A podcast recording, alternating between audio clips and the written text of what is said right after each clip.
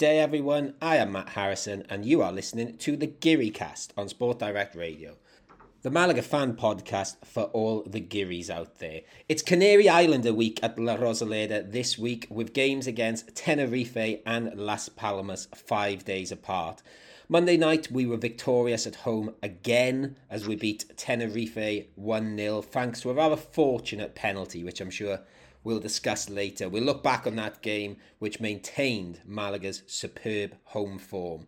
Of course, the only team in the league that has a slightly better home form than Malaga is our next opponent, Las Palmas, the visitors to La Rosaleda on Saturday evening. We'll be joined by Matt Rains of the Las Palmas UK fan zone to discuss our game against El. But first, away from chirpy canaries to two chirpy chappies of our own. Let me introduce to you my fellow Giri casters, Chris Marquez. Chris, how are you? I'm doing very well. I have received the most beautiful gift today that a person can get. I will show it to you guys. Okay.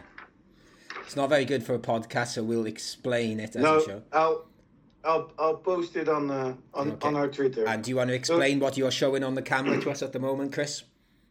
Javi wanted to, uh, yeah, well, what is it? Paint or draw? Wanted to paint Malaga today.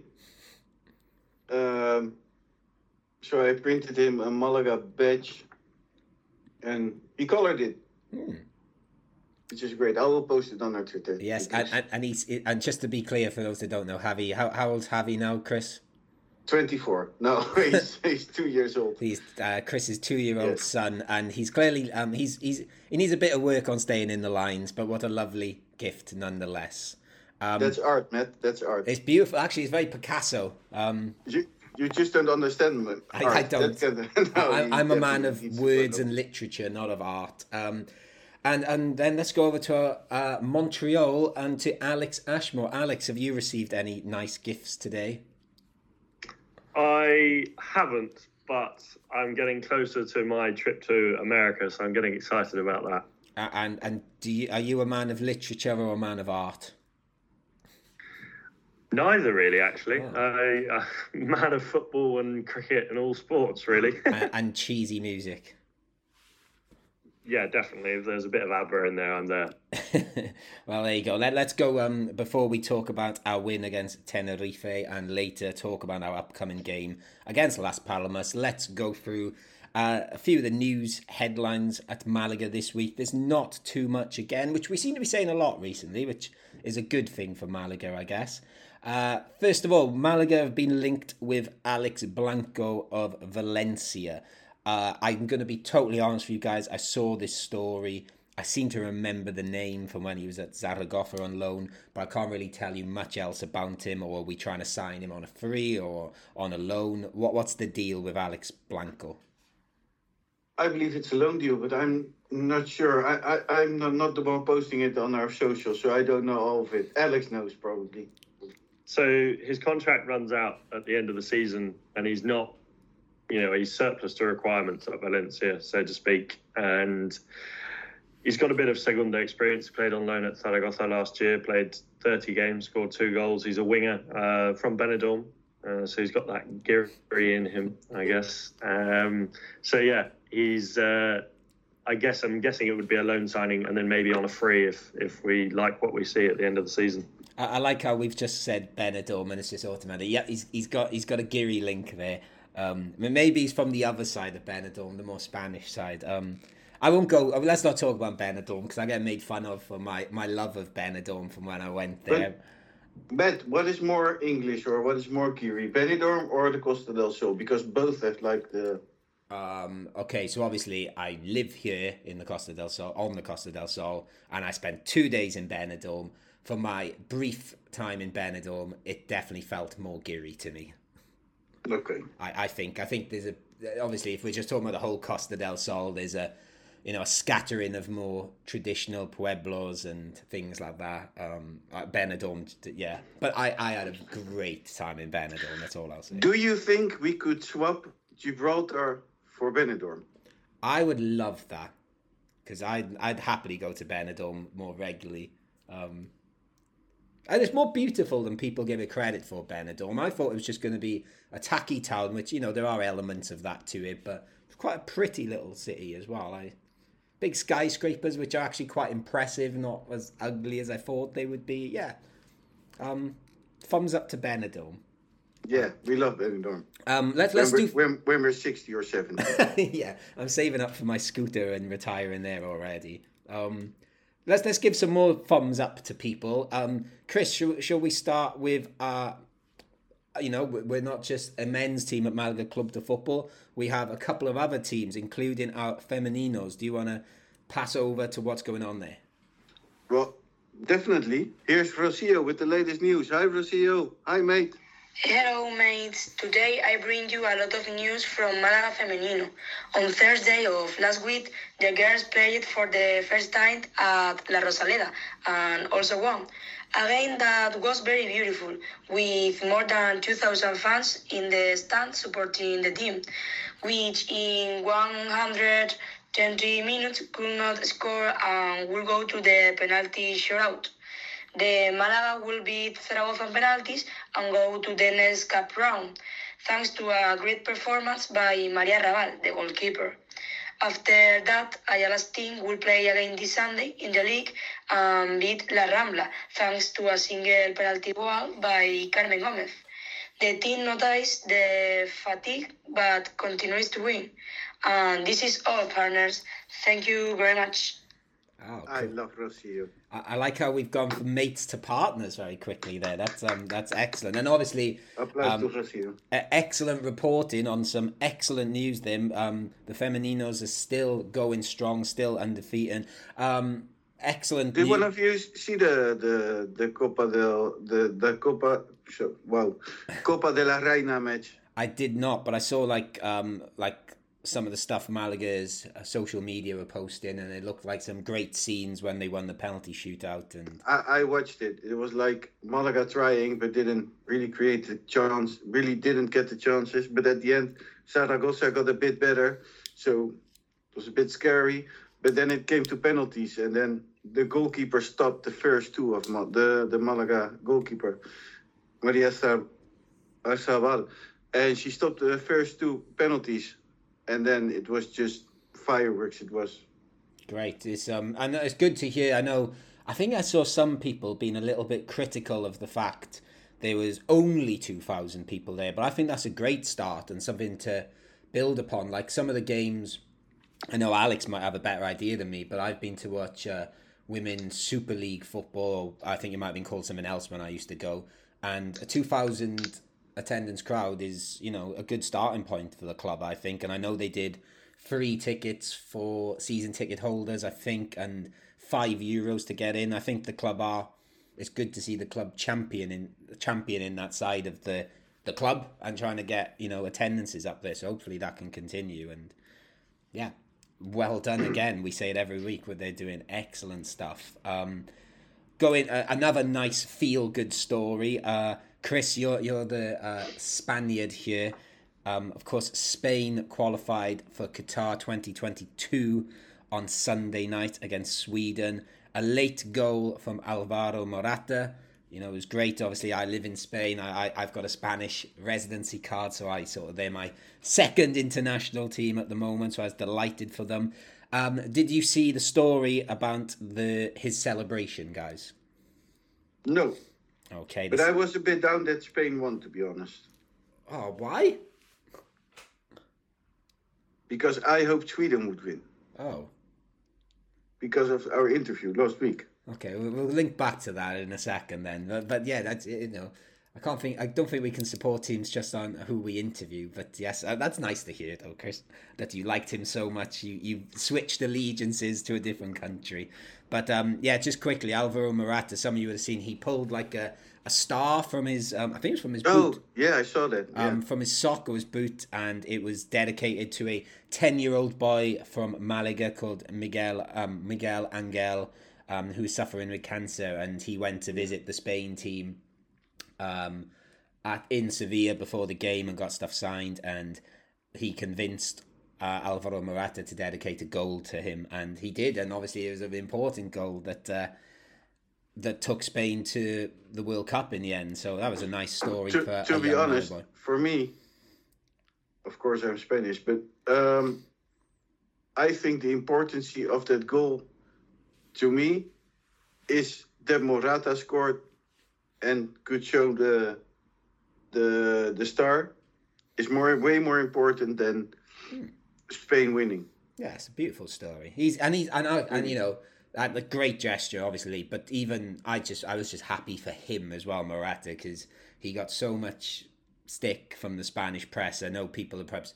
I know it was reported around Europe, but living here in Spain during the Euros, and actually that was when I was traveling around Spain and went to Benidorm. Um, it was ridiculous some of the stuff But, he was getting. but do you think yeah, Anders, but do you think he's a he's a good striker? I do think he's a good striker on his day. I think he does. I think it's been noted that he has this sort of. I, I don't. I don't know. to- I, I suppose I'm going to say sensitive side to him. I don't know if that's fully accurate. That he can have these sort of dips in confidence, and that I think if he could overcome that, which I think is just part of his character, and he never will. But I think he's a good player. Actually, I really I like him. I, I would start him for Spain still. I, I, I like him, but I don't see him like the number one striker for uh, Real Madrid or Juventus or. Well, you, your your um guy you were championing on this podcast last season, Chris, is getting in the team a lot now. Elder Thomas made two starts for Spain, um, his first two starts for Spain this weekend. So maybe he's the man to usurp Morata. But they did play together, to be fair. Um, I'm just happy uh, Raul de Tomas gets a, gets a chance because he is one hell of a football player. he is a good footballer. Um, let, let's let's finish with some actual Malaga Club de Football news then. And again, this only came to my attention about five minutes before I pressed record when I saw um, one of you guys tweet off the GiriCast account um, at GiriCast Pod if you don't follow.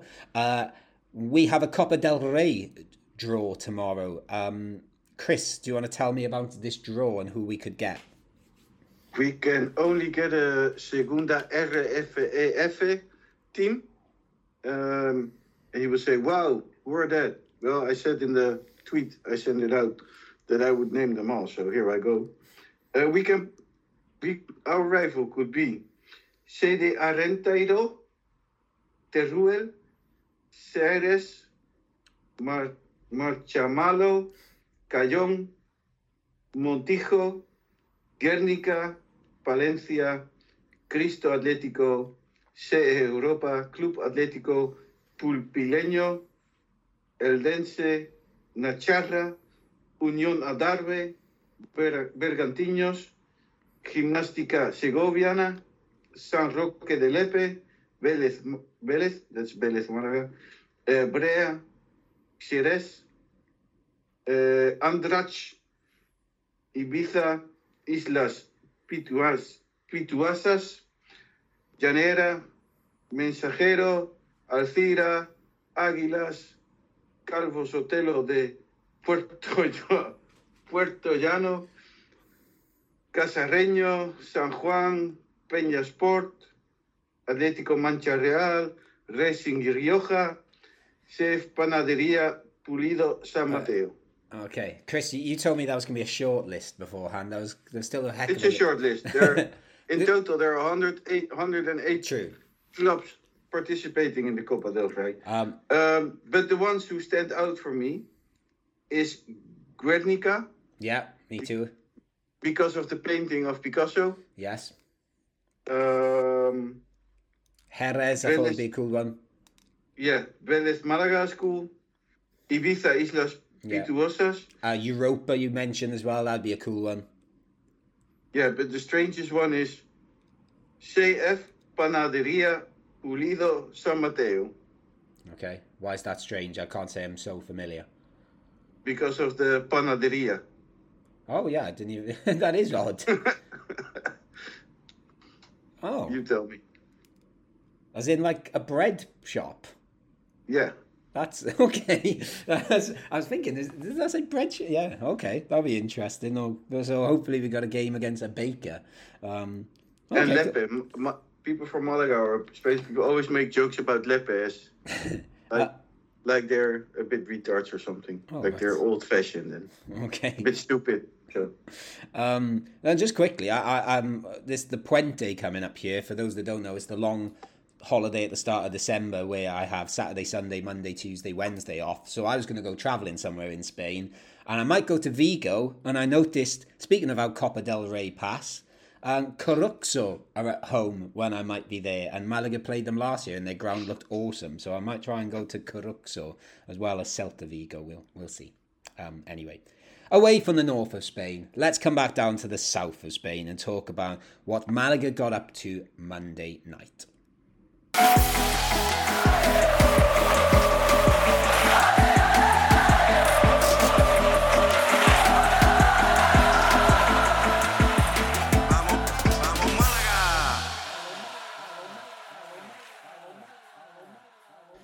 So we kicked off our doubleheader at La Rosaleda this week against the Canary Islanders with a Monday night game against Tenerife. I couldn't go this week because of a, a sort of a latish finish to work and getting back, so that's why there was no Vamos at La Rosaleda.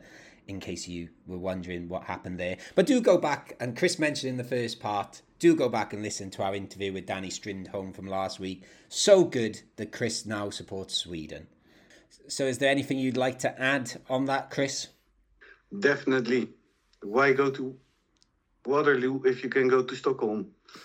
Um, Sweden, country of the most beautiful dancing queens. Um, land of IKEA, where you don't buy your furniture, you build your furniture. Uh, Land of Volvo. There's no more reliable car than Volvo. And land of the meatballs. there you go. Who doesn't like Swedish meatballs? Uh, me, I'm vegetarian. But but actually, funny. Last night when I, I went to watch um, to the tavern to watch the Wales game, which they won and got to the seeding position in the playoff. Well done, Wales. Um, there was a guy in there from Sweden, and someone asked, um, you know, are you on holiday here, etc. And he's like, oh, what do you do? And he's and he's like, I work for IKEA. And the person said, of course you do. Anyway. But, but we laugh. You see this great, this great.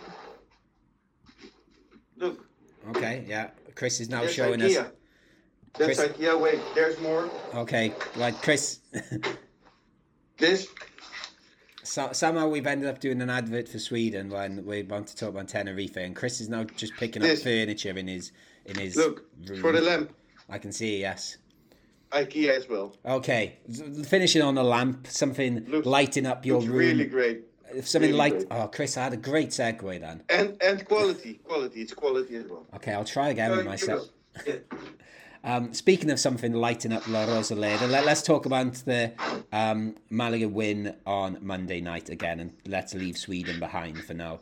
Um, starting eleven, then. So there was a few, um, few sort of surprises. I'd say the biggest surprise was our friend of the podcast, Ivan Calero, getting in the starting lineup while Victor Gomez is away on Spanish under twenty one duty, where he didn't play any minutes, unfortunately. So but you know, good experience for him. Uh, no Kevin again; he hasn't started a couple of games now, um, and quite a defensive setup. I thought really.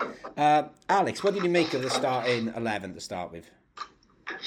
I was, i- in a way, you know, I was obviously excited and glad to see Ivan Calero back in. And I think, you know, in terms of replacement at that right back position, I'd probably say he's our strongest replacement. I think, you know, I think the defence fairly fairly happy with that. I think Javi Jimenez, good to see him getting a run of games. I think he's been playing well. And, you know, Genaro and Escassi, good to see Escassi back. And, you know, Brandon playing out on the left, Roberto up front. I think in general, I was I was quite happy with the selection. I think it was a, a strong team. Yeah, I think I can't. uh, Forgive me, I can't remember what game it was, but it was a, one of the home games a few weeks ago where Brandon started out on the left, and we were sort of a bit meh, and then he started playing. We are like, oh wow, he's perfect there, and I'm sure we can talk about Brandon's performance a bit more shortly. Uh, Chris, any qualms with the starting eleven? I thought it was a little bit defensive when I first saw it, to be honest with you, but maybe we needed that. Um, I would think so as well, but I think um, before the match started, I thought, well, it's a bit defensive. But then when you look at how the game went along, we really controlled the midfield. And I think like that was the reason why we were playing with five midfielders. And and I would say like I think again we came flying out the out flying out the blocks. Um, and I thought it was just a really positive start from Malaga in those first five minutes. And then obviously we took the lead very briefly as Javi Jimenez scored a lovely little volleyed finish, actually, I think in the second minute. And I think it was rightly given for offside. And then from there on in, uh, Tenerife came flying at us, didn't they, Alex?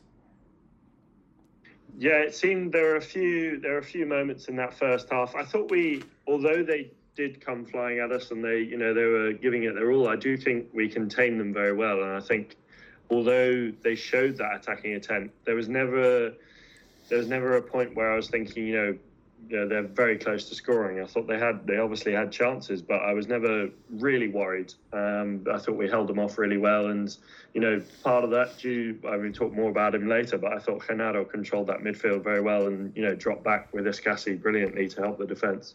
Would you agree with that, Chris? Did you think in that sort of opening 10, 15 minutes where they did create sort of quite a lot of half chances, I suppose, that defensively we looked stable? We looked very stable defensively.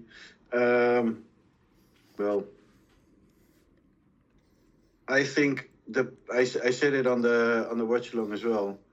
I think the best part of the pitch was the mid, our our midfield, but that's probably why it made it a bit of a boring match. Yeah, because I think um, again, I think I can't remember what, who did we get. What was the game two weeks ago um, when we didn't play very well? Why can't I remember where they just seemed to walk through the middle of our midfield and it was really Cartagena. Cartagena. Sorry, I just couldn't remember the team we played. That yeah, they just seemed to stroll through us, and I think Escassi coming back made a hell of a difference. Really, just having him in the middle with. Uh, Genaro and Jozabed. And yeah, it, did- it did look. Um, Alex, you said you felt quite comfortable. I've got to be honest with you, I didn't. I felt like this was building towards a Tenerife goal. And then we go up the other end, and you know, Brandon's running. I think Genaro did a lovely little bit of skill, opened up the pitch, played a pass out to Brandon, who run into the box, we'll say officially, and the ref gave a penalty for a trip in the box. I, I'm gonna I'm gonna go to Chris first on this one, cause and then I'll come to you for perhaps a more measured opinion, Alex. I know you're a more measured per- personality on here. Chris, did you think it was a penalty? Definitely not. okay. What what what what did you make of it? Did you think it was a foul? Did you think it was outside the box? It wasn't. It was outside the box. He didn't touch him. Great diving, great theater. Um, really great. I loved it. okay. Um, yeah, because know we should add it did go to VAR, and as soon as it went to VAR, I was like, well, that's us done because we never get anything off VAR that goes in our favour. Um, Alex, uh, what's your view on the whole thing? Was it a foul? Was it outside the box? For a start, wherever it was on the pitch, I think it was outside the box anyway. So if, even if it was a foul, it should have been a free kick, and I don't think it was a foul anyway. So no free kick, no penalty. I don't think you know. I think the ref made a bit of a howler there, and well, yeah, I, I was I was thinking the same when it went to VAR. I thought, well, this is it. You know, it's going to get overturned, but well, we I think I think you mentioned it in a tweet after the game, Matt. We've had a few decisions going against us, and I said it as well. It's almost a bit of a reprieve for for all the decisions that have gone against us. So I'm not going to complain.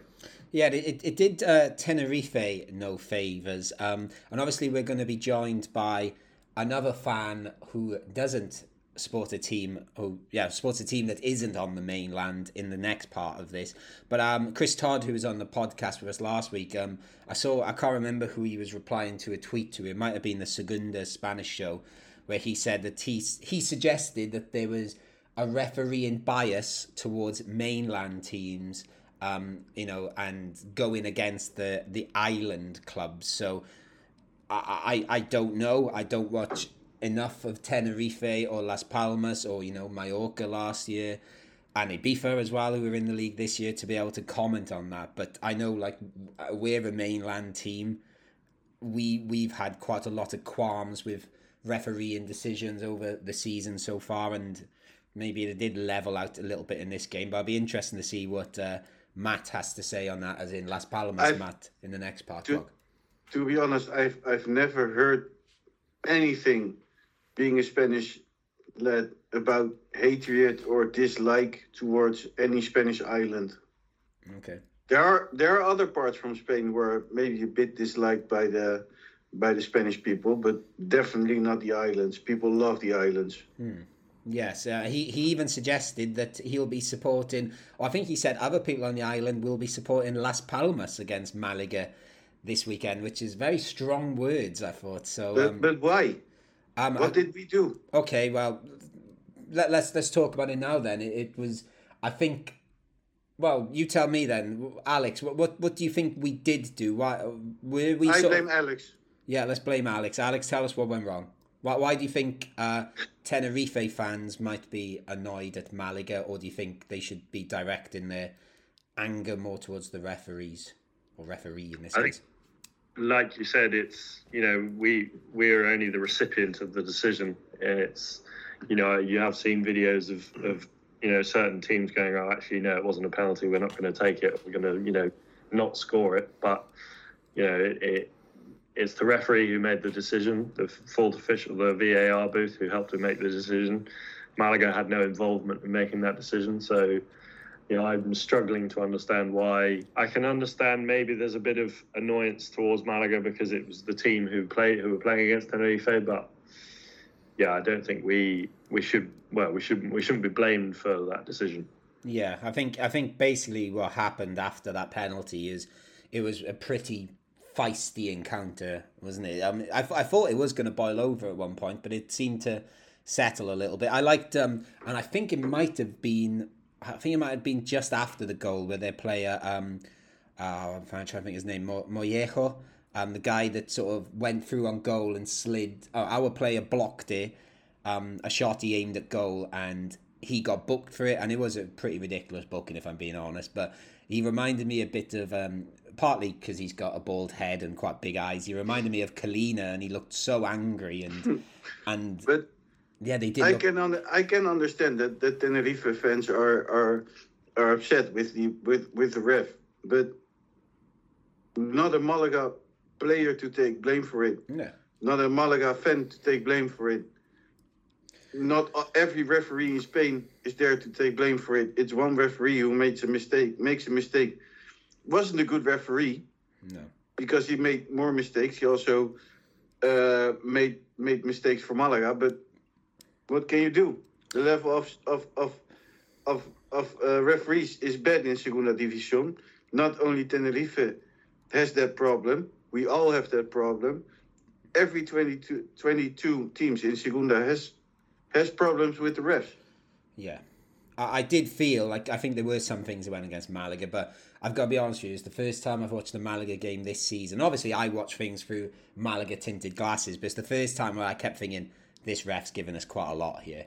I think he was being pretty generous with a few things, and obviously I was delighted, but um, uh, it was sort of like the opposite of the Real Sociedad B game I went to the two weeks ago or whenever it was the Thursday night, and that ref seemed to be giving every little thing against Malaga. So uh, again, I suppose it evens out. Anyway, we got a penalty. Brandon steps up, scores his third goal of the season, his second penalty of the season, right down the middle almost. Uh, uh, do, is there any other candidates to take penalties for Malaga, or are we quite content with Brandon while he's scoring them? Two out of two. So why would you want another player to take a penalty? Exactly. I'm merely playing devil's advocate. Is there anyone else you think could step up? Um, obviously we mentioned Lomban before, but if Brandon hadn't started, which obviously he he's not started every single game for us, is there anyone else that jumps out at you? Escassi. Yeah. Alex, anyone different? I think, although you know he did score the penalty, I do think it wasn't the best of penalties. I think if Soriano had dived the right way, it would have been a fairly comfortable save. And so, you know, if Brandon's not on the pitch, obviously you would look at Lomban, but if he's not on the pitch, maybe Paulino. Um, Yeah. Danny Martin. no, but that was the strange thing. The strangest thing about the the cup uh, match of the of the Malaga Femenino. the first one, the first penalty taken in a penalty series was taken by the Saragossa goalkeeper. Yeah, that's cool. Nothing wrong with Yeah, that. really. Yeah, but she missed. All right, there is something wrong with that. there's, there's literally the one thing you shouldn't do um, in the Yeah. penalty shootout. But uh, I always think, and if you guys don't know it, definitely go check it out after. One of the greatest penalties ever taken was by Sheffield Wednesday goalie Kevin Pressman uh, in the mid 90s, and he rifles it in the top corner. Um, definitely go check that out if you've not seen it before. I can't remember who it was against or if it was FA Cup or League Cup, but it is a brilliant penalty in a penalty shootout. Anyway, um, so Brandon gets his second penalty, and to be honest with you, from there, I like I said, I thought it was a little bit of a Tenerife onslaught, but I think we looked comfortable from there, and we got our mojo back, and La Rosaleda was nice and bouncy again. Um, and if anything, I thought we should have perhaps got another goal. There was that chance where Soriano punched it sort of towards his own goal, and Brandon got there and sort of directed it goalwards and it got blocked. He was very unlucky. Um, were we happy with Malaga's performance after that goal, Alex? I was. I think you know, in general, I think we we looked to go forward. I don't think we, you know, we didn't create. We didn't have. It felt like we had some chances, but it was that final third again, just lacking a little bit. I do think you know, without the penalty, it would have been a draw. I couldn't couldn't really see either team scoring. Maybe Tenerife towards the end they had a few chances, but no, I thought after the goal we we played really well. I think we were the better team for large parts of that first half. Um, anything to add on that first half performance, Chris? We scored two goals. One was cancelled because of um, how do you call it? Offside. Well, offside. um, which was fair. Good decision on the ref. So he also made a good decision. I I don't think beside those two goals that I would have seen another Malaga goal. So Yeah, I agree. it, it, it was it was just a, a, a match that was played on the midfield, and Malaga was better on the midfield. Yes, I think again, like when um when I send out sort of the perhaps topics to talk about in this game, there were very few after that penalty, but we we do have a couple of other things to talk about. Um, obviously we liked uh, Juan Soriano in this podcast. Uh, we had Chris Todd on last week who told us that they're very happy with him down in Tenerife. Um, I, I was sort of quite happy for him in a weird way that he got to play in front of a crowd at La Rosaleda, having played in an empty stadium last year. Um, and obviously, I think he's a really good goalie, but he was very dodgy in this game. I thought was it just me that noticed that? There was a, there was quite a few punch. There was the one I mentioned where he punched it towards goal. He flapped it quite a lot. I was a bit like, oh, He did that last season as well, if I remember. I did. It's I did it's just the way of him, his his way of playing. I think I did ask that question on the on the watch along, uh, Chris. I think you might remember when it was. You know, would you rather have Juan Soriano back or or Danny Martin? But I think I feel a lot more comfortable with Danny Martin. Yeah, I'm not saying Soriano was a serial flapper, but you know, it did. There, were- there were times where I was a bit worried with Soriano in goal, but Danny Martin, I know he's made the odd mistake, but I've never felt particularly worried with having him in goal. It's a good question, actually. I've, I've got to be honest with you. I'm still, I still need a little more convincing with Danny Martin. I'm still not fully won over. I think if you gave me the Juan Soriano to finish the season with us last year, I, I think I probably would still just about pick him. But it, you know, it's it's not a big difference. I don't think there. Um, and let's talk about our friend, friend of the pod, Ivan Calero. Then um, hasn't played football. I think was it over a year now almost. Um, never played in front of a crowd at La Rosaleda, so he got to do that. He played the 90 minutes as well, which I was very impressed with on his first game back. And, you know, as a quite, as pushing up the pitch as a fullback. I, I'll just say, I don't know what you guys talked about on the watch along, but I think he was pretty sloppy in the first moment, which, you know, totally understandable. I, I got that. Um, but I could, I was very impressed with the way he just kept going and, uh, he didn't seem to shy away from it. And I thought he had, a, I thought he got better as the game went on. I don't know what you guys talked about on the watch along. Uh, we didn't talk much about him. Okay. We talked a lot about non-football stuff, to be honest. okay then. Well, let's talk about it now. What did you guys make of his first performance back?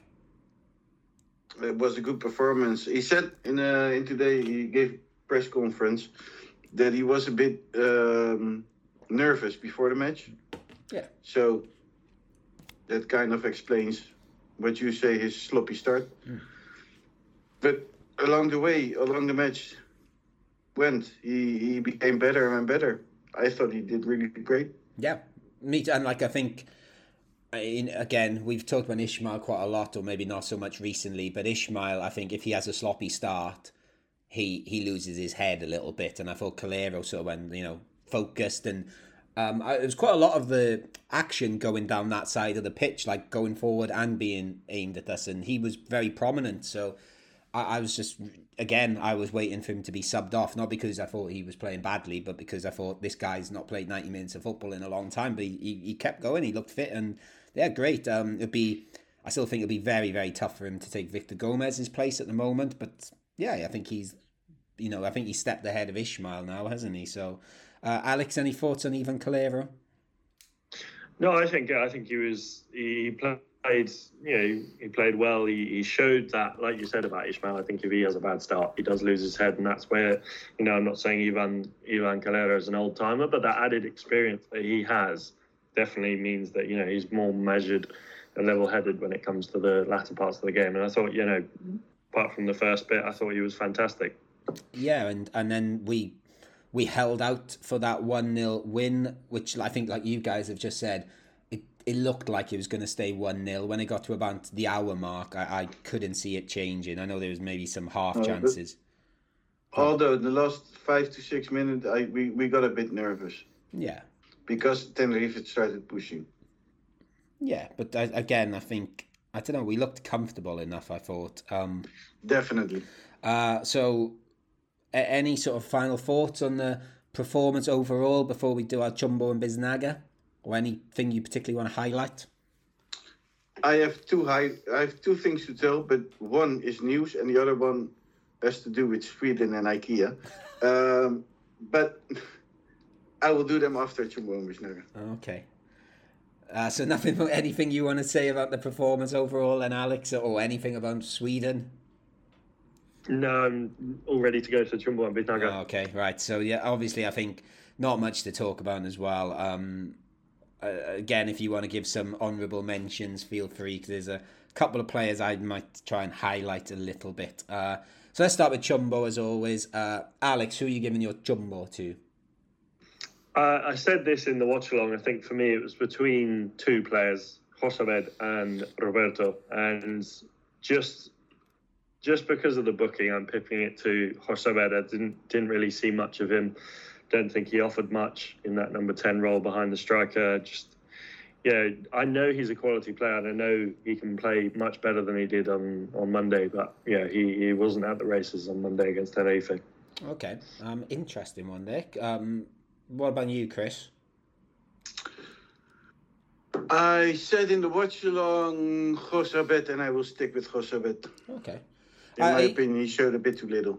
Yeah, and again, I know we always say this sometimes when we've played really well, it's difficult to pick someone, but I think they were all sort of six and sevens out of tens, really, weren't they? Everyone sort of, well, maybe one or two players a bit higher. Um, I, I was considering giving it to Paulinho, and I think I am actually going to stick with that. I thought he worked hard again, but he was, uh, I don't know, he kept giving the ball away a bit more than usual, I thought. Um, so I'm going to give it to Paulinho. I'm going to stick with that. Um, one other player I just want to highlight actually, and I'm not going to give him a chumbo. I was going to mention this a bit earlier, and he's a player I'm a big fan of, as you know. Um, Ramon. What, what do we make of Ramon so far this season? Didn't look so good, but I didn't want to give him the Chumbo because he he was a substitute. Yeah, me too. no. That's why I didn't. But he's looking. I don't know. I I I realised that full time I hadn't really noticed him again, and I'm getting a bit worried. In, Ho- in Holland, we say um, that that's a thing. I gained COVID kilos of, of sitting at home and doing nothing and not going outside where the virus is. Okay. Um, you know, you get a bit more fatter. He looks a bit more fatter. Yeah. Okay. Yeah. I, I don't know. I was just a little. I'm getting a little bit concerned about him. Um, and you know, uh, Genaro took a booking in this game, and we can maybe talk about it in the next part. But we do need someone to fill that space against Las Palmas. So, be interesting to see who takes it. And it could well be Ramon. Okay. Let's go to Biznaga though. Let's be positive. Uh, Alex, who are you giving Biznaga to, or who did you ponder giving it to? There's a few I thought know, like I said, Genaro, I thought he was fantastic. I thought Escassi played well. The you know the defense was brilliant. Danny Martin put in a good show, but for me it was Brandon. I thought he, he worked really well on that left hand side. You know, if we were going to score again, it was going to come from Brandon. I think he was making some fantastic runs into the box. He was causing some trouble for that Tenerife defense, and you know, tip it off icing on the cake with the with the goal. And know, he, it, it may not have been a penalty, but he still needed to score it, and, and he did. So yeah, Brandon's my Biznaga. Yeah, I, I, I think I'd be surprised if we've gone for someone else. I thought it was one of his best games for us so far. He was everywhere. Um, he was working hard. He was. I know we all say he works hard, but he was, you know, he was making things happen down that left. Him and Javi Jimenez seemed to be building quite a good relationship. There was one point where I think he gave the ball away inside the box, and it was in like the last five minutes, and he sprinted after the guy that took it, and I think he won the ball back on the halfway line. He's a, yeah, he's he's a machine in that sense. I thought he was excellent. Um, Chris, anyone different? I was going to say Brendan, but I'm not because you two have Brendan. Um, and because he's winning, and he, he will win the, the Biznaga anyway this week. Um, so I want to point out another player. Now I can that when that you have given the Biznaga to Brendan. Um, I will give it to Genaro. I think he did a wonderful job on the midfield, and I think really think that's where he won the game. So Yeah, definitely. I thought he was very good. Um, you know, booking aside, which uh, takes him out of the game against Las Palmas. Uh, yeah, I think he would have perhaps been my second choice for Biznaga. Okay, guys. Chris, do you want to give your quick bit of news, whatever that is? yes, it seems that after 180 days, Hicham is back in the squad. Yes, I was going to mention this at the start. I wrote it down and I forgot to mention it. So, yes, glad you brought it up now. He apparently has been training with the ball today and quite regular training, I believe. So, hopefully, fingers crossed, he is back soon. And, you know, um, Jose Alberto has not been afraid to throw, you know, our injured players or, you know, recovered players straight back into the mix. Like Chavarria's got a start from nowhere. Calero this time. Uh, I seem to remember Ramon being just thrown in there all of a sudden. So he could he could just pop up at any moment, which will. Definitely. I, I, Well, I- now back to important things. right. Look, I have a great product. All right. Look, it's a great product. It's a lamp. Where do you think I bought it? It's great, eh? Well, no, because look, it's broken. It's not IKEA. This is what happens when you don't buy at IKEA. Not a great product because it's not from IKEA. Okay. Right. Have, have we, There you go. Have I got it. have we gone on to telly shopping all of a sudden? Um, do, do we now have to add? So we've got Pacharán or whatever Pacharán company wants to sponsor us, Victoria Beer, and now are the Vengaboys, and now Did we IKEA. talk about Luke already? We didn't talk about Luke. Oh no, let, let's mention Luke really quickly. Tell, tell us quickly about Luke Chambers then, Chris. Well, Luke Chambers um, sent out a tweet to us, which was great because he bought, and I'm looking the tweet right now, as I can find it. Oh, this, oh, here it is. Um, he bought Victoria beer at the, uh, in Doncaster at Tesco's. Indeed. The gospel is spreading. I can't believe it, he said. I can't believe it. It's great stuff. I'm glad to see you making over to those shores. I've got friends that came to Malaga years ago, and they they still always message me saying how jealous they, they are of me having Victoria all the time. But, But, but look, look this picture. Look, that's true love.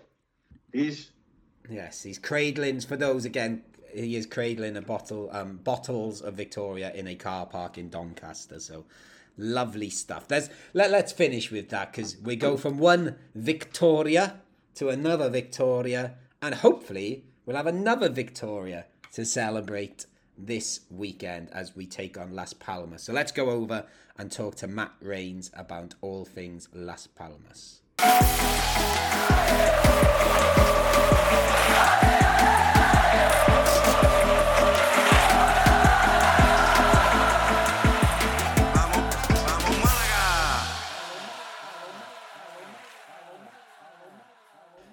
So, Las Palmas, the other high flying Canaries, come to La Rosaleda this Saturday. And who better to talk about Las Palmas with us than Matt Rains of the Las Palmas UK Fan Zone? I would ask how you're doing, Matt, but you've just been telling us how you're locked in your room. You've you're in isolation because you tested positive for COVID. So, um, I, I, I suppose I will ask, how are you doing? It's all right. It's all right. Welcome distraction, thankfully, and uh, appreciate the invite again. We finally have something, somebody who is tested positive on COVID, and we have him here in the show while having COVID. That's the first time. Well, I'm, I'm hoping he doesn't test positive for a Las Palmas victory. Um, uh, and, and in this isolation, uh, Matt, I think I mentioned it to you on the last podcast. I, I, I revealed to you about Pepe Mel's uh, uh, literature career and how he's written books. Um, for those that don't know, Pepe Mel is Las Palmas manager. Um, why haven't you read his books yet? You've had all this time. Call yourself a Las Palmas Right. fan. I'm not a lit- I'm not a literature fan. I'm far from it. Um, yeah, I've self-taught Spanish. I guess I don't know. I won't be able to read them anyway. Um, but yeah, like putting me down with a book is like getting blood out of a stone. Unfortunately, you've just got no chance on that one. Right, um, what have you What have you been doing the whole uh, the last days while you were locked down? To be fair, um, I think it's just the first time I've ever paid any interest in international football. Um, I was quite grateful for the second division still being on. To be fair, um, I don't know. Guess I've just had a chance to just chill out and do nothing, which is we all need time to recharge, don't we? and, and walking around your garden. Yeah, yeah. It's uh, need to buy my dad some grass seed for Christmas. Excellent stuff. Um, let, let's go down to Las Palmas then. Um, obviously, you are in the UK at the moment, but I know you have plenty of contact with folk over on Gran Canaria. Uh, what's the mood like down there at the moment? You're fifth in the league, had a really good start, really strong home record, only the best in the league, just a little bit better than Malaga at the moment. Um, all good down there, I'm guessing. Yeah, all good, all good. It's um, I think it's been a long time coming. We've we've probably been saying that you know we we want to be up there. We think we've got a team that will compete, and I think this year Pepe Mel's finally, you know, he's he's shifted out some of the players that have been the mainstays over the last few years. Got a mix of youth and experience in, and yeah, making a go for it. Obviously, the away forms are concerned. I think we've only won something stupid like I think it's something daft like 11 in his three years in charge away from home. That includes cup games. Um, so it's the home, it really is the home form. And yeah, one win away from home this season, the home form being the best in the league is the main reason we're up there. Yeah, we can we can But definitely yeah, I think We definitely I the understand the away form um, issue. That's definitely Malaga's problem too. Um, um, I, I don't know yet. Obviously, Spain's a little bit more opened up at the moment. This life is fairly normal here, although there's a tiny little spike at the moment um, starting. Um, have you got over twenty games yet this season? I, I haven't. I've. It's just the complete lack of uncertainty for me. Um, I'm an organizer. I'm an overthinker. I, if I was going, I'd want to know exactly what I'm going to, what I'm doing, when. Um, you know, and life circumstances as well. You know, I've got different priorities now, so my trips are going to reduce in number. But that's just life, and we'll go from there with it. Yeah, hopefully you'll get over at some point this season and get to that big old stadium they've got down there. Which I, always say it's it's the probably of all the stadiums I've been to, the one where I've walked in and gone bloody. Where, where's this come from? It just looks huge when you're inside it, but uh, it's like in a crater almost, isn't it? But yes, um, hopefully you get over Yeah, soon. Anyway. one of the one of the few grounds that you walk down into Yeah. Almost from like no matter where where you enter the ground you know if you're walking down the Naciente midway down the uh, the far side as well opposite the main stand yeah you might come out over the, uh, middle but normally you you're walking in the top and coming down so it is a bit misleading Yeah. Okay, so obviously you've said ob- obviously the mood is good down there at the moment. I know um, you lost the home game this past match day, which we'll perhaps talk about a bit later. But what what has been the main factors behind Las Palmas's good start? Is it is it like you said earlier, just that getting rid of some of the deadwood, or as as they ch- have they changed tactically or anything? I don't think we've changed tactically. I mean, we had a cracking pre-season. I don't know if you saw any of it down in um, Marbella, but we beat like I think we beat Wolves, we beat Espanyol. I, I think we came away from that training camp having played like five games, and I think we lost or drew one of them, won the rest. So everyone's kind of like, oh, look, yeah, this might work. Sent Alex Dominguez out on loan to Ibiza. You know, him or Valles were going to go because we chose to keep Raul. He's been a revelation, to be fair. He's been that mainstay that we've wanted in between the sticks, which is if you're going to be consistent, you need the spine. Raul Navas, 50,000 euros for a 36 year old defender. Best 50,000 euros we've spent in a long time. Um, getting the likes of Pejiño in as well and basically keeping him, trying to keep him injury free. Um, yeah, these, the, like I say, the Deadwood, the Castellano brothers, uh, I tell me I've got too much respect for the lads to call them Deadwood. They're great servants to the club, but probably just weren't the right players to push the club forward. And we've we've kind of changed that and brought brought some players in. And Fulu as well from Elche. Wow, what a signing that's got. That's been. Excellent stuff. And obviously, um, sorry to twist it a bit more negative now. Uh, you lost to Zaragoza past match day 3 2. Obviously, Zaragoza have just pulled out this sort of run of form from nowhere and shot up the league, having drawn nine in a row. Um, what, what sort of went wrong in that game, and, and just in general, if you had to highlight a weakness to you know get us Malaga fans excited, what what perhaps is your weakness? Um, it's what went wrong in that game was probably Mel thinking, right, okay, I've got a chance to make a few changes and a bit of rotation. You know, we started with Alex Suarez, who I don't think's played at the back with Raul Navas all season. Navas plays on the right hand side of that back back centre back pairing. He moved to the left for the game to accommodate Alex. Ali Diaz played instead of Lemos. You know, hopefully Lemos comes back in at right back next game. Otherwise, yeah, I'd explore Ali Ali Diaz as much as I could. And Fuller's been out for a couple of games. He's a big miss. Fabio's been doing well in his absence.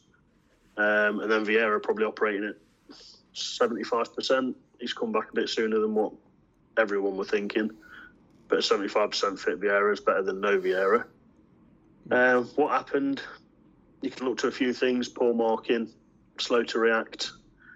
Um, our back four, I've only cl- clicked on with it this weekend as well. When we're defending, we seem to be almost defending just across the 18 yard line. We're very narrow. So if a team can get a ball out wide quickly, if there's some space to be had, because the fat players are then going to get dragged out, take it, put a cross in. Okay, uh, Alex, um, what do you think of that? That, that narrow defended defensive line that Matt's just suggested to us made sort of caught my ears a bit because we do have those sort of quick wingers and we have overlapping fullbacks. Um, that that sounds good to me. What about you? Yeah, no, it sounds very good. I think you know, uh, as well as Ivan Calero played against uh, the name escapes me now. Um, Tenerife. That's the one. Yeah, you, you're just trying to you're just trying to impress our Las Palmas friends, Yeah. aren't you? Well, they, they are supporting Las Palmas this weekend, so Um, yeah, as much as he impressed me, I, I'm not sure will Victor Gomez be back from international duty for this weekend. I hope he, I assume he will be. Um, so hopefully he'll he'll be back in the squad. I think he he provides that little bit more attacking intent. And you know, other than that, I think I'd keep it fairly similar. You know, it's it, it's obviously one of our strengths going out on that wide. You know, the wide channels using Brandon on the left. We saw how well he did against Tenerife. So yeah, uh, I think it, it could work in our favour. But then you know, we're looking at the table, Las Palmas are they're not they're not in the playoffs for well for you know luck. They're they're there because they play well and they've got a strong team. So Malaga will have to watch out. and what about you, Chris? Uh, anything that Matt has said so far that sort of you know pricked your ears up? definitely the the thing he said about the defense. Um, and we can only hope that Peñaranda starts or uh, uh, Sadiku. Yeah, let, let's let's ask about Sadiku now then, because obviously uh, two seasons ago Sadiku was our sort of main striker at Malaga, and then he went off to Turkey, if I remember rightly, and then to No. Bolivia. Um, Oh yeah. it, oh, I can't remember if it's Turkey or Greece. Forgive me, I can't remember his career properly. But he went to Bolivia, and then he rocks up at Las Palmas. He scored, you know, he, he worked hard for us. But I'll be perfectly honest, Matt. I completely forgot he went to you guys until I looked at your squad list earlier. So I'm guessing he's not featured much. No, he's not pulling any roots up. To be fair, um, started a couple of games when Jesé was injured early on in the season. Didn't really do much. Probably like you know, with Mel, he's one of them managers. If if you're playing well, he's got no reason to keep you out of the squad. If you, sorry, he's got no reason to get rid of you. No reason to change things around. If you can't get in, you know, when you do get in, if you don't take that chance, he's very very stubborn. He's probably not going to give you another chance for a while. How is Peñaranda Um, doing? You know what? He look, he's looked good. He's looked good. Um, he's injured though, so you might get lucky. so um, he's. I think he may. He's definitely training with the team as is Pejiño again. Um, whether the, this weekend comes too soon, I'm not 100 percent sure because it's still a little bit early on. But yeah, Sadiku he came on against Zaragoza, had a chance. Probably the best couple of touches he'd had in a Las Palmas shirt. But apart from that, he's he's just he hasn't done anything. He's not a chance. I hope he don't turn into another uh, Aridai who comes with all this promise and then we never see the bloke. How long? How long is, did you did you did Las Palmas sign him for? I think it was a two year deal. Ooh. Okay, be Yeah, interesting. so could be stuck with that one. Okay. Um, going away from Sadiku, then, who apparently isn't your danger man. Um, I think you've listed, and actually, some of the names you've listed has made me go, "Oh, this." You know, I knew beforehand, but it is a bit of a reminder how good a team and a good good a squad you've got. I know um, Jesé's your top goal scorer with six goals, and obviously he's a bit of a name, and I know um, you know that it's his home turf down there. Uh, is he the danger man, or is there anyone else we should be watching out for? I'd say he is because it's not just the goals. I think he's got five assists. So he's you know he's he's not just scoring the goals; he's making them as well. And some of the some of the goals he's scored have been brilliant. Some of the some of the assists have been brilliant. Um, Pejiño, Vieira, if those three can start playing on song, then yeah, I'd be slightly worried.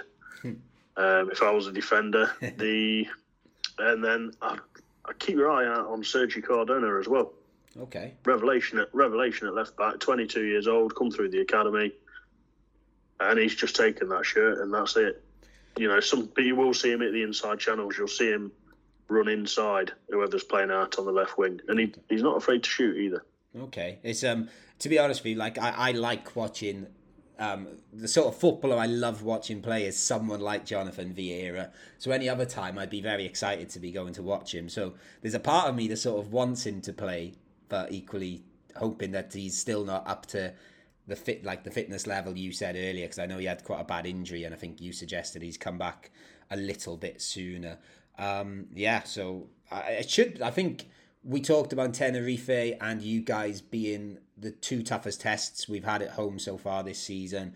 Um, obviously, the Tenerife game we had was a bit of a bruising sort of sturgy game.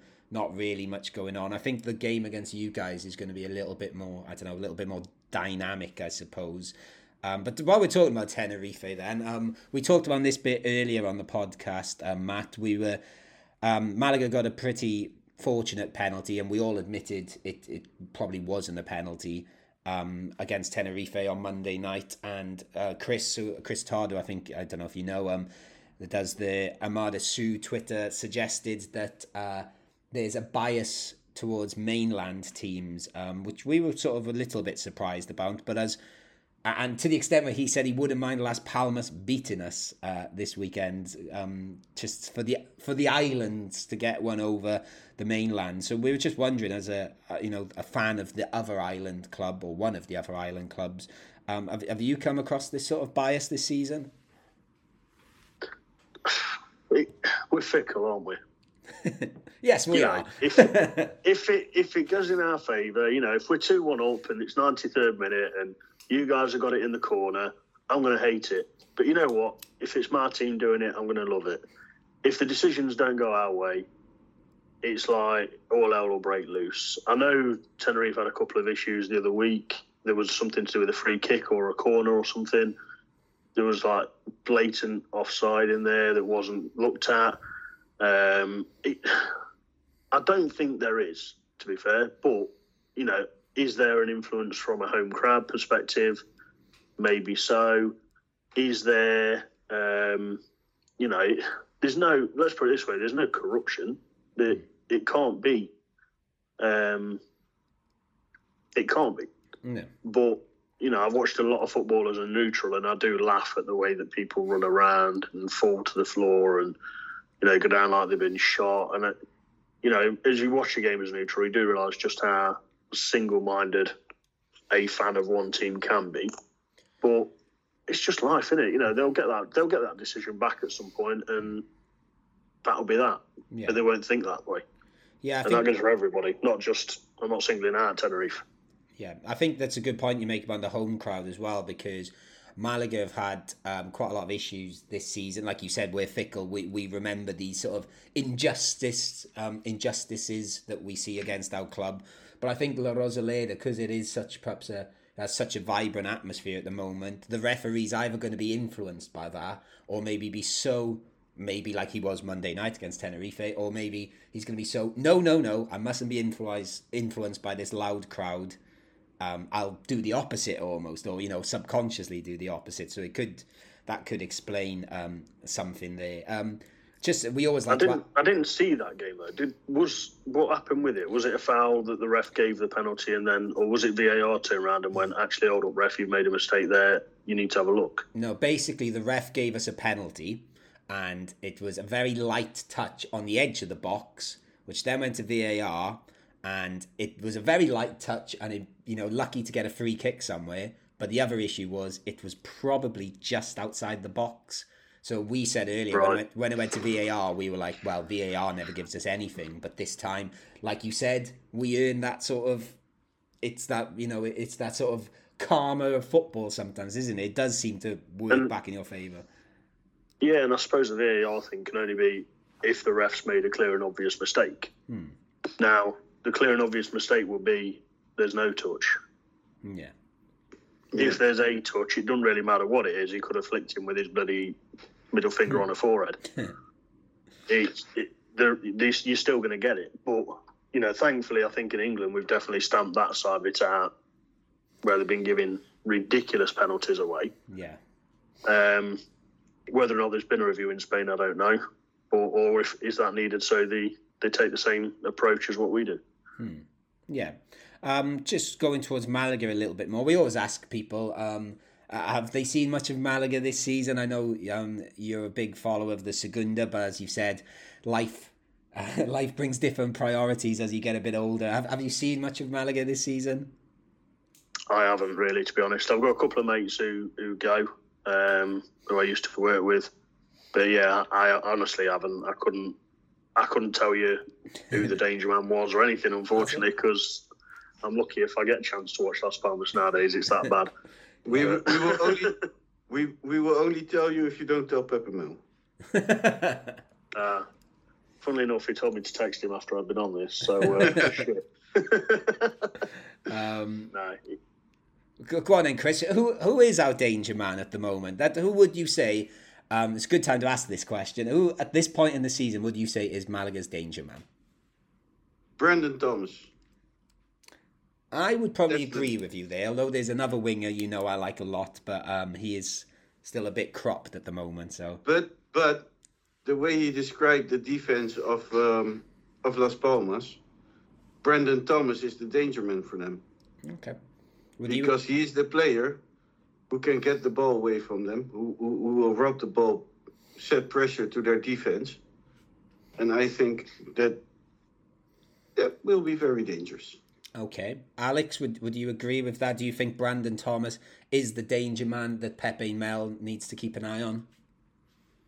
I'd say, yeah, Brandon, if Antonin plays on the left, he sometimes can be quite dangerous. We know Paulinho's capable of things. I think, you know, we have a few players that on their day can can provide chances, but I think the the thing for Malaga is, and our biggest advantage is is the crowd. I think when we play at home, we really thrive off that crowd and the noise that it creates. So, you know, it will be obviously we, we're second best team at home in the league. Las Palmas are the best team, but we've seen that you know away records for both teams are not good. So you know, can Malaga continue that good run of form? We'll we'll have to see. And that's And there comes there comes the thing because Jose Alberto said after the match uh, in the press conference after the match that he never asks anything of the crowd, of the Malaga fans. Um, but for the next match against Las Palmas, he hopes the stadium will be full and it will be a true caldero. I don't know what the Cal- cauldron of noise. I think Yes. yes. Um, yeah, and also I think I, I think linked to those comments, and I think it might have come out of the club, and, and maybe it has come from Jose Alberto.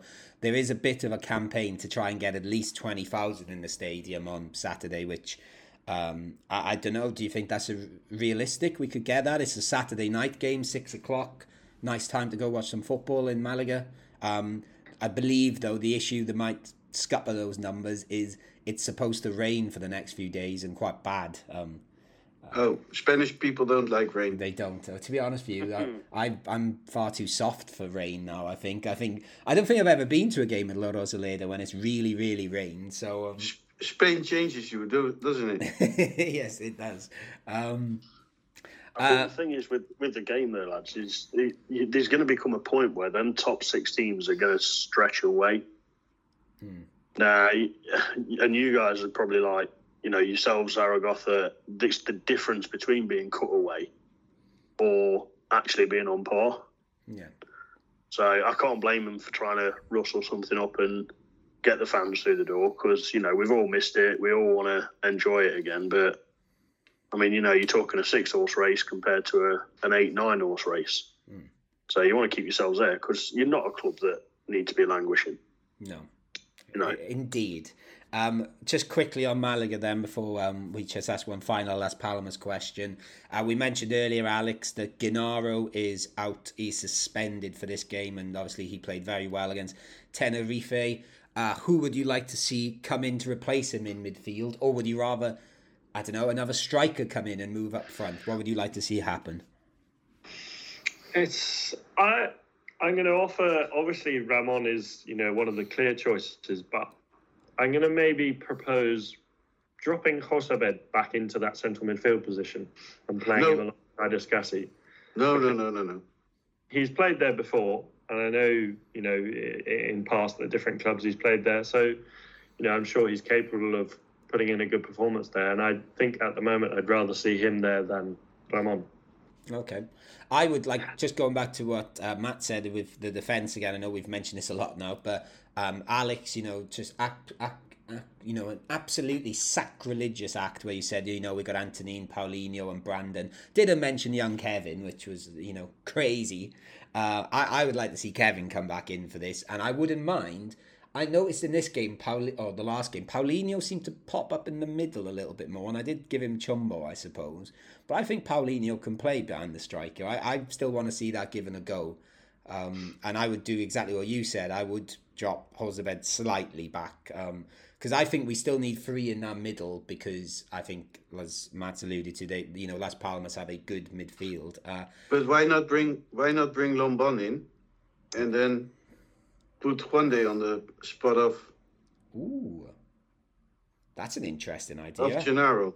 I, to be honest with you, Chris, I hadn't even considered that. I didn't even think of Juande as a midfielder, but I think he has played there before, and um, yeah, why not? I, I'd, I'd happily see that happen, but I like I, I don't know. I'm, I'm I just get excited don't I? And I want I want us to have more attacking players on the pitch, which might not be a good idea in this game. Um, we will see. There's a lot of things for um, Jose Alberto to think over. So just to finish, then, um, Matt. Obviously, you are in the top six at the moment. You are fifth.